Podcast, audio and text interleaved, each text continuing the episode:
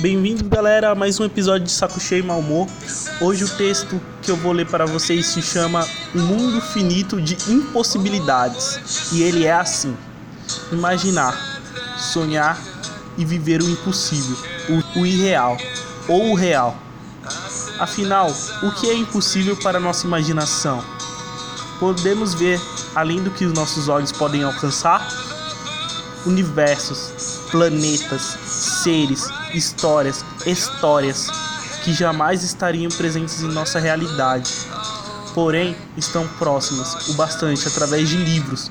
Basta abrir e mergulhar. Mas não basta folhear, você precisa se aprofundar, sentir e imaginar.